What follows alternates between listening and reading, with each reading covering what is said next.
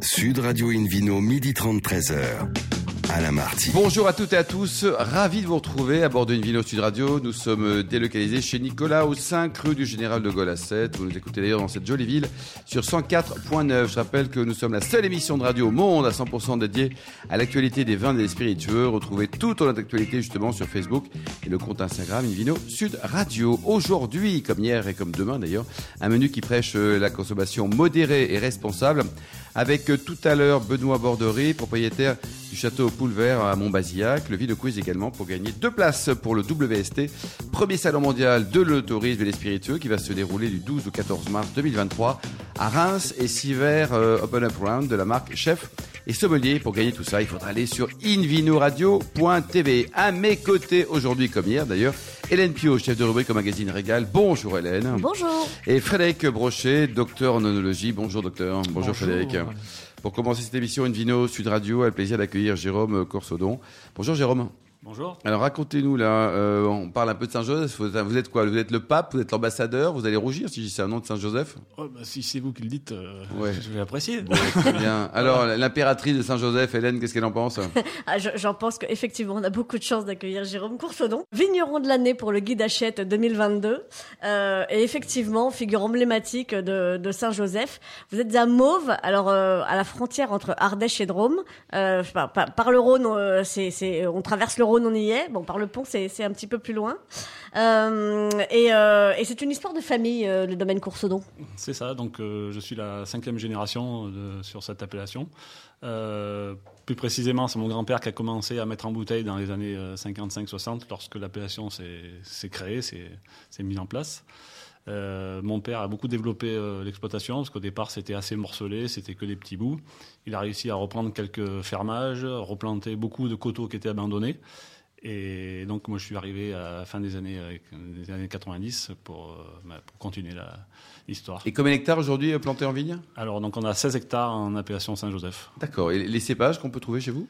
Alors, en cépage, en rouge, on est 100% en Syrah. Et en blanc, c'est cépage Marsanne et Roussanne.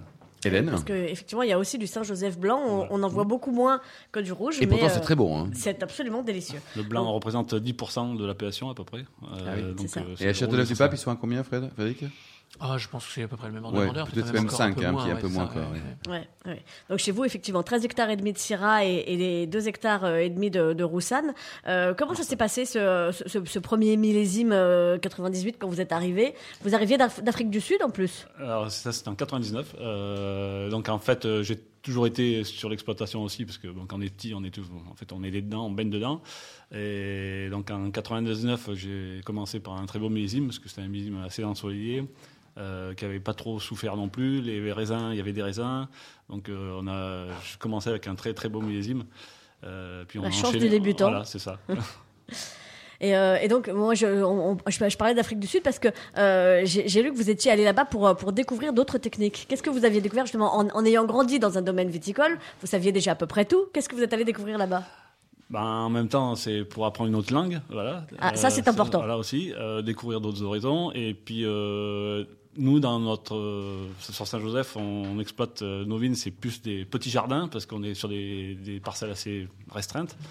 Et le fait d'aller voir là-bas, de voir des grands blocs, il, il parlait en bloc, euh, c'est assez impressionnant et voilà, c'est toujours intéressant de, de voir d'autres. Et les vins sont bons en Afrique du Sud, Frédéric. Hein? Ah, oui, en Afrique du Sud, on a beaucoup, de, beaucoup de vins plutôt dans une dimension beaucoup moins familiale que celle de, de, Jérôme, avec des propriétés beaucoup plus vastes et puis, euh, on va dire, une dynamique beaucoup plus tournée vers euh, le consommateur que vers le producteur. Oui, on crée un vin pour le consommateur. C'est ça. On n'est pas du tout dans la dynamique, même si c'est des démarches qui, qui apparaissent, parce qu'il y a une certaine demande dans les vins haut de gamme pour des vins vraiment d'auteur.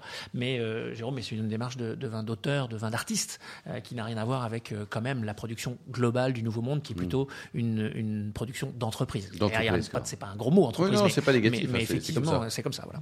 Hélène Alors, euh, Frédéric Brochet, effectivement. Euh, docteur Brochet. le docteur Brochet euh, parlait d'artistes et de, et, et, de vins d'auteur. Alors, c'est effectivement le, cas, puisque vous êtes sur, sur, sur des terroirs de, prestige, hein, Mauve, Tournon et puis Saint-Jean-de-Musol.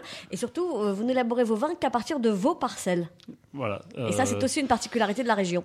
en Enfin, de, de, de, de, votre domaine, je veux dire. dé- Déjà, le, Pas de la région, mais de votre domaine. Voilà, le, domaine, on n'exploite que cette appellation. On est vraiment des spécialistes sur cette appellation. Il y a beaucoup d'autres vignerons qui sont un peu diversifiés. Donc, euh, nous, c'est notre force, eh ben, c'est notre appellation. Euh, et puis, en même temps, moi, je pense que pour élaborer un vin de, de grande qualité, de grande finesse, de grande classe, euh, ben, c'est de mener de bout en bout. C'est euh, déjà moi, un job à temps plein pour une appellation. Voilà. Et, et du coup, euh, pour moi, c'est de le mener de la, de la taille de la vigne jusqu'à la mise en bouteille, jusqu'à la vente. C'est pour ça que, enfin, pour l'instant, je m'interdis d'acheter euh, d'autres raisins euh, Ouais. venant d'ailleurs. Parlons-en, Jérôme, de la taille. Il y en a beaucoup d'auditeurs qui veulent venir tailler des vignes. Euh, c'est facile, ça se fait comme ça. On prend un sécateur, on coupe et on se barre. C'est comment ça marche? Il faut quelques explications quand même. Si on est motivé en, en quelques heures, il y a. Est-ce que pas ça de fait mal aux mains? Bon, Quand on n'est pas habitué, un petit peu. Voilà. ouais, Frédéric, vous opinez du chef là Oui, oui, je pine du chef. Il faut euh, d'abord. Alors aujourd'hui, les, les professionnels sont équipés de sécateurs électriques, mais là pour le coup, c'est facile mais dangereux. Donc on peut Oui. pas- et, on peut- et puis c'est coûteux, donc on peut pas équiper tout le monde quand il euh, se présente sur une propriété avec des sécateurs électriques. Et, euh, et effectivement, c'est c'est une, ce sont des travaux euh, qui sont qui sont sortis de nos de nos de notre enfance en fait. Et on- beaucoup beaucoup de gens, on va dire, ont cette espèce de rêve agricole, euh, mais qui, quand ils le confrontent à la réalité, euh, bah, sont extrêmement surpris de la dureté de ce métier. Et effectivement, la taille est un exemple. Au bout de quelques, au bout de 5-6 heures, euh, même c'est- avec un bon sécateur, on a vite mal aux mains à, à tailler de la syrah. Ça n'emporte pas encore un bois trop trop dur, Non, mais c'est pas très gros et pas trop dur. Mais il y a des, il y a des, des, tas- des, des, des- des cépages Le beaucoup pire, c'est plus durs. Euh, Cabernet, euh, Cabernet Sauvignon, très très dur. Euh, euh, des, bois, euh, voilà, qui sont, très difficiles. Euh, alors D'où après, la poignée de main du vigneron, parce qu'il a. voilà, la Hein poignée de main euh, beaucoup plus, beaucoup plus euh, Viril, sévère euh, pour le, le vinificateur de Hélène. Cabernet Sauvignon. Vigneron qui peut être une vigneronne et avoir aussi une poignée de main virile d'ailleurs. Je vous en informe Alain, parce que Écoutez, les vous femmes avez le aussi droit de soutenir les pays de l'Est Non, non, je plaisante, oui. Je Hélène. Alors oui, on les soutient, mais pour d'autres raisons. Euh, revenons à Mauve euh, et à votre engagement euh, écologique, parce que bah, vous, vous- alors ça fait mal aux mains, ok, quand on taille, mais les, les chevaux, ils ont mal aux sabots chez vous. Euh, ouais, voilà, ben, la, la difficulté, en fait, la particularité du, du domaine, c'est que toutes les, les vignes sont en coteau. Et du coup, ben, tout le travail se fait manuellement. Euh, donc, euh, on a un gros souci actuellement. Si on voulait vraiment tout exploiter et tout travailler les sols, ça serait une grosse difficulté au niveau euh, technique pour trouver du monde. Il y a un côté économique aussi. Mais bon, on essaye de, de faire notre maximum selon les parcelles, de travailler les sols. On a des petits chenillards à des endroits qui passent. D'autres endroits, ben, on arrache l'herbe. Enfin, c'est du travail complètement manuel. Quoi. Ouais, c'est artisanal, ou- quoi. voilà. Mais vous avez des chevaux, sous le soulier Nous, nous, nous, euh, non, on en, a- on en avait jusqu'aux années 80, mais euh, Ah, je, pensais que vous en aviez encore, Non, effectivement. Eh ben, Je- tenez, on va vous en offrir deux, tiens. À la fin de l'émission. Une de chevaux. Une de chevaux. Et euh, mais effectivement, sur, sur, sur ces sols granitiques, ça doit pas être évident à, à travailler. en fait, les sols granitiques, c'est euh, c'est quasiment du sable, hein, presque. euh, Ouais. C'est des, des, des granites complètement décom- décomposés. Donc, il y a un gros souci d'érosion aussi, euh, avec des, quand il y a des gros, gros orages. Euh, donc, il faut faire attention à- Hmm. pour le pour la- l'eau dans les coteaux. Il faut essayer de, de mettre au maximum, de limiter au maximum l'érosion. Et le potentiel de garde alors des Saint-Joseph rouges, quel est-il? Alors, euh, selon les millésimes, on peut aller jusqu'à 15-20 ans. Ah, quand même Oui, oui, ça, ça tient bien. hein. Parce que les gens les boivent jeunes, Frédéric, Ouais, en général. ouais. les Mais après, l'optimum, Oui. c'est. On conseille plutôt entre 7 et 10 ans. Quoi. Entre 7 et 10 ans en Ouais. optimum. Ah oui, donc c'est par rapport au- aux vins qu'on déguste de, qui ont 2-3 ans, c'est, on est loin quand même. En, en même temps, la, la Syrah, c'est un cépage euh, très jeune, qui est très, euh, très avenant et qui est très plaisant. Donc, euh, l'avantage, c'est Un peu que- comme Hélène Pio. Voilà. Elle est très jeune. Je- jeune, avenante, plaisante. C'est c'est exactement Hélène, ma c'est Hélène, description. c'est Hélène. J'ai- dû être un Saint-Joseph dans une vie antérieure. Sœur Joseph. Absolument.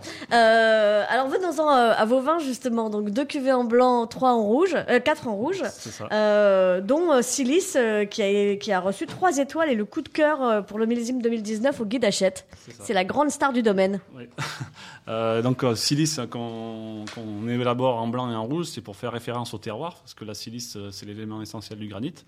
Donc, euh, pour nous, cette cuvée représente euh, l'assemblage des différentes parcelles. C'est pas un, lieu dit spécifique. Et donc là, on recherche le côté très raffiné de, la Syrah.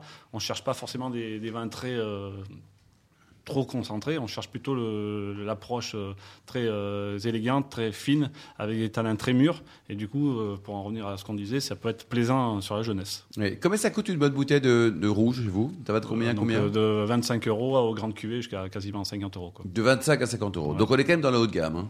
Ouais, bah, oui, oui. Bah, de, de fait, par le fait que. La- le on travail aussi, De tout le la travail de, de la en vigne. coteau, euh, on ne peut pas se permettre d'être malheureusement. Ouais, absolument. Et le blanc est à combien? Euh, même tarif. Pareil, entre 25 et 50 aussi Ouais. Hélène Et alors, quand on, quand on quitte Saint-Joseph chez vous, c'est pour arriver au paradis Saint-Pierre. C'est ça. C'est quand même très, très, très vaticanesque tout ça. hein.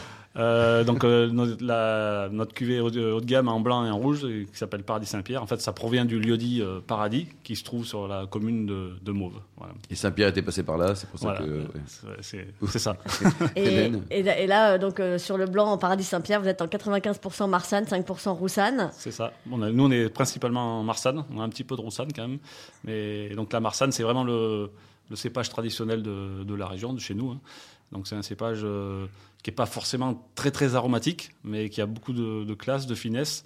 Et il y a toujours euh, ce qui se démarque un peu sur ce cépage, qu'il y a toujours une amertume, mais une amertume assez positive, qui amène beaucoup de fraîcheur. Parce qu'en fait, on a très très peu d'acidité dans, dans nos vins. Et la consommation, donc le, on a vu une durée de, de garde entre 7 et 10 ans pour les rouges, pour les blancs. C'est- assez similaire. hein. Les blancs vieillissent très bien aussi. Mais par contre, en vieillissant, euh, ils changent complètement d'aromatique.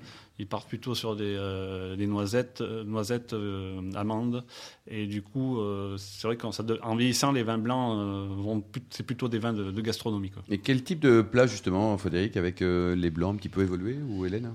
Alors avec les blancs évolués, on peut servir euh, quand même des, des- des poissons un petit peu travaillés, euh, avec euh, des sauces éventuellement épicées, qui peuvent être très intéressantes. Moi, je les aime bien aussi tout simplement à l'apéritif, parce qu'ils ont quand même un- une, une richesse Même aromatique. évoluer au bout de 7 à 10 ans Même évoluer, ouais, je pense que c'est bien, parce que justement, il y, a cette, il y a cette tenue, il y a cette allonge qui est intéressante. Et vous, Hélène, vous avez un plat à nous conseiller, peut-être Alors, avec, euh, euh, je, je vais rester très modeste sur ce coup-là parce que je conseille plutôt d'aller voir le site internet euh, domaine-coursodon.com parce que euh, chaque vin est, est détaillé avec un accord mets et vin Ah, c'est bien de grands sommeliers. Alors, euh, je, je vous en cite un, euh, allez, on va dire Silice Rouge. Euh, c'est euh, le chef et le sommelier du restaurant de l'Auberge La Fenière à Lourmarin Oui. qui propose d'accompagner ça avec un pigeonneau fermier servi avec une poignée de girolles. Là, là encore, on est, on est à peu près sobre. Mais, euh, mais sur le Paradis Saint-Pierre en rouge, euh, c'est à Saint-Bonnet-le-Froid, évidemment, chez, chez, chez Régis Marcon. Euh, que le sommelier propose une selle d'agneau cuite dans sa croûte de foin de cistre épicé, le tout servi avec une estouffe de pommes de terre au Ça, c'est cèpe. facile à faire. hein, Moi, comme j'ai déjà faim. minutes, hein, Non, c'est- mais on va au restaurant, tant pis. Non, mais on- alors, on- D'où vient le foin C'est la question. Merci beaucoup, merci beaucoup, Jérôme. Une dernière toute petite actu, on peut retrouver le domaine Coursodon le week-end du 23-24 avril euh, au Croix Armitage et au marché d'Ampuis Nous du y 29 serons. avril au 2 mai. Merci beaucoup, Jérôme, Hélène et Frédéric. On se retrouve dans un instant chez le caviste Nicolas de Sète avec le Ville Quiz pour gagner notamment deux places pour le WST, le mondial de l'onotourisme. Sud Radio Invino, midi 30, 13h. Alain Marty. Retour chez le caviste Nicolas au 5 rue du Général de Gaulle à 7 pour cette émission délocalisée. D'ailleurs, vous qui nous écoutez chaque week-end, n'hésitez pas à venir vers nous à Instagram, Invino Sud Radio, pour nous parler de vos coups de cœur, de votre actualité. On retrouve tout de suite, en parlant d'actualité, Frédéric Brochet, le docteur Brochet, pour le Ville Quiz, Frédéric. Le Vino je vous en rappelle le principe chaque semaine. Nous vous posons une question sur le vin et le vainqueur gagne de très beaux cadeaux. Cette semaine, deux places pour le WST International Trade Fair, le mondial de l'onotourisme et des spiritueux qui se déroulera du 12 au 14 mars 2023 à Reims. À Reims, allez.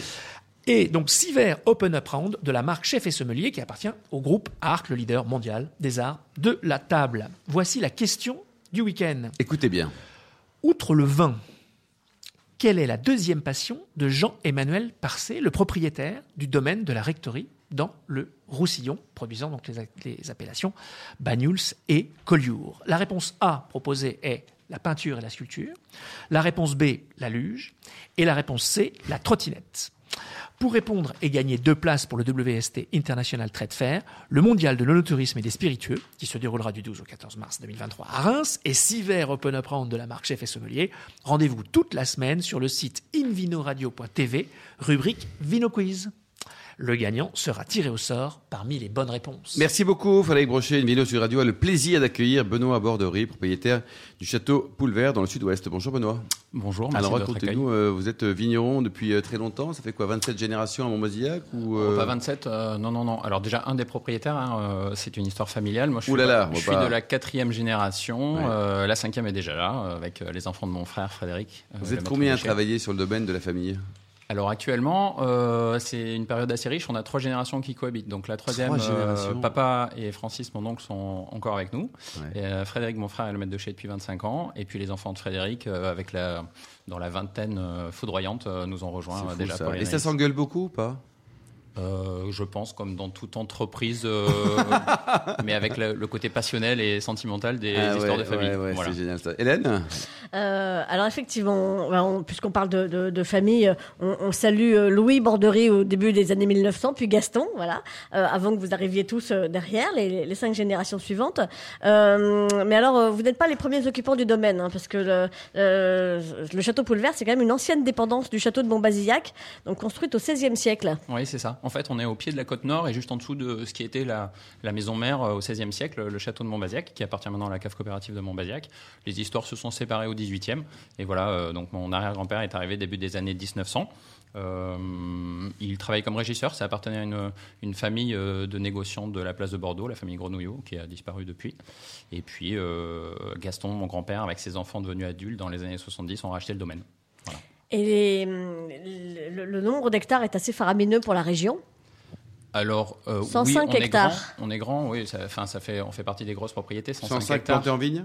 Euh, oui, 105 hectares de vignobles, D'accord. tout à fait. C'est un peu plus grand après avec les, euh, les maisons, les- un petit peu de bois aussi, Euh, mais pas à truffe, malheureusement. Il n'y a pas de truffe. Dommage. Oh, bon, Franchement. ça va, on, on arrête l'émission alors. Avoir autant d'hectares et pas une truffe, c'est pas Noël quand même. Hein. On fait partie des, des domaines un peu importants. Après, euh, les domaines sont quand même relativement importants dans le Bergeracois. Le, le foncier est quand même beaucoup moins cher que dans certaines appellations. Bon, après, on. La vigne oui, est à on fait combien Un hectare de vigne en Bergerac, c'est combien en moyenne hein, pour une bonne vigne? Alors, euh, tout dépend des appellations. Un Bergerac, c'est environ 15 000 euh, euros de l'hectare. Après, Ouais. vous avez Pécharmant, Montbazillac qui coûte euh, quand même plus cher. Mais on Plus a- cher. bon, on- À partir de 15 000 euros, on peut avoir un hectare de vigne chez vous, quoi. Oui, et faire du vin rouge, du blanc sec ou du rosé. D'accord. Voilà. Hélène Comparé aux prix qui sont 70 km Certes. plus loin euh, du, de- vers l'ouest à Bordeaux, c'est effectivement pas, pas On tout est à à fait combien, pareil. hein. Frédéric, du côté de Saint-Émilion? On est quoi? On est entre 1 et 2 millions l'hectare? Oui, alors après, ça dépend des, des Ça cas dépend de quel évidemment, aussi, mais quoi, euh, ouais. sur les transactions, on va dire, euh, qui se présentent euh, au quotidien, oui, on est sur cet ordre de grandeur-là. Donc, on est sur des, des niveaux de prix euh, très, très, très, très difficiles à suivre pour le particulier, on va dire. Exactement. Mais c'est des, sujets qui sont importants parce qu'on commence à avoir quand même des, des, euh, des domaines qui sont rachetés par des, des personnes qui arrivent avec euh, pas mal de, de pouvoir d'achat, ce qui est très bien. hein. ça, ça, ça permet aussi de, de donner du dynamisme au vignoble Et de la visibilité aussi et de la visibilité. Après, il faut faire aussi attention à ce que euh, voilà, euh, les transmissions puissent euh, continuer, et choses comme ça. C'est toujours des, c'est toujours des, euh, des risques euh, quand, on voit, Mhm. euh, quand on voit des investissements arriver. Voilà. Hélène? Alors, question visibilité, euh, je, je pense que vous, vous, vous avez ce qu'il faut euh, avec vos vins, parce qu'ils ils sont quand même extrêmement réputés. Euh, vous avez eu une pluie d'étoiles au, au guide Hachette euh, cette année, notamment. Euh, et euh, alors, pour, bah, pour vos trois gammes, hein, sur le fruit, les notes boisées, les têtes de cuvée. Euh, donc, euh, bah, par, quoi, par quoi on commence? Alors, euh, en fait, pour expliquer un peu ces trois gammes, déjà, donc, on est dans un vignoble où on a une extrême euh, richesse, pas seulement Château Poulevert, c'est que si vous êtes à Bergerac, en 5 km de rayon, vous avez des, euh, enfin, des viticulteurs qui, savent, qui ont un savoir-faire sur des blancs secs, des rosés, des rouges, des moelleux et des liquoreux s'ils ont des appellations à Montbazillac. Donc, c'est, ça, c'est une énorme richesse de notre vignoble de Bergerac, sur lequel je pense d'ailleurs on communique pas assez. Ça devient rare, hein, c'est savoir-faire sur toutes les couleurs de vin. Et Frédéric, donc mon frère, qui est un hyperactif notoire, euh, en plus de faire donc euh, six appellations euh, d'origine contrôlée, décide de faire plusieurs types de vinification. Donc tout ce qui est vinifié en cuve inox, cuve béton, ça, ça nourrit notre notre référence, notre gamme sur le fruit. On a décidé d'appeler nos élevages barriques notes boisées. En fait, on s'est on s'est rapproché un peu des, des goûts que pourraient retrouver nos, nos clients, plus que des techniques. Et puis ensuite, on a, euh, depuis euh, maintenant euh, 2015, sur le premier millésime, c'était euh, une idée euh, qui a germé dans la tête de Frédéric en 2013, des têtes de cuvée qui sont des vinifications intégrales en barrique.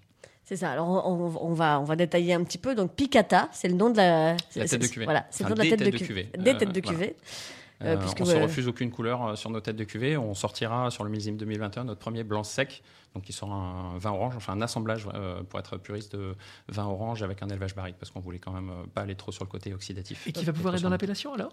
Oui. Non. En, en Oui. vin orange Enfin, en vin orange. C'est un assemblage, encore Assemblage. une fois. Voilà, ouais, ça 60-40.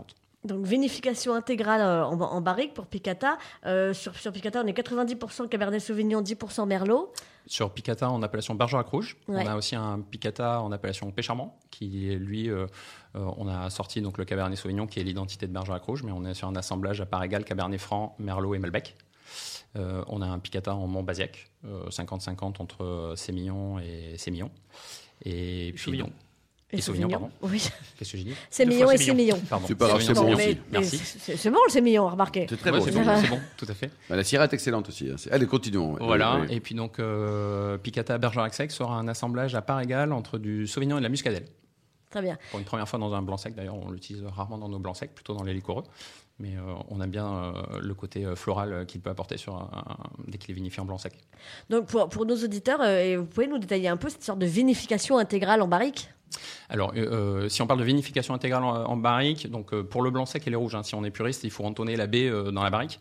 Donc Frédéric, en 2013, euh, donc qui faisait déjà les cuvées sur le fruit et l'élevage, nous dit tiens, j'aimerais bien faire de la vinif intégrale. Euh, il a fallu qu'on réfléchisse un peu sur les contenants et euh, on voulait vraiment euh, passer par des barriques et fermer les barriques. Donc on s'est penché sur des, tonneaux de 400 litres.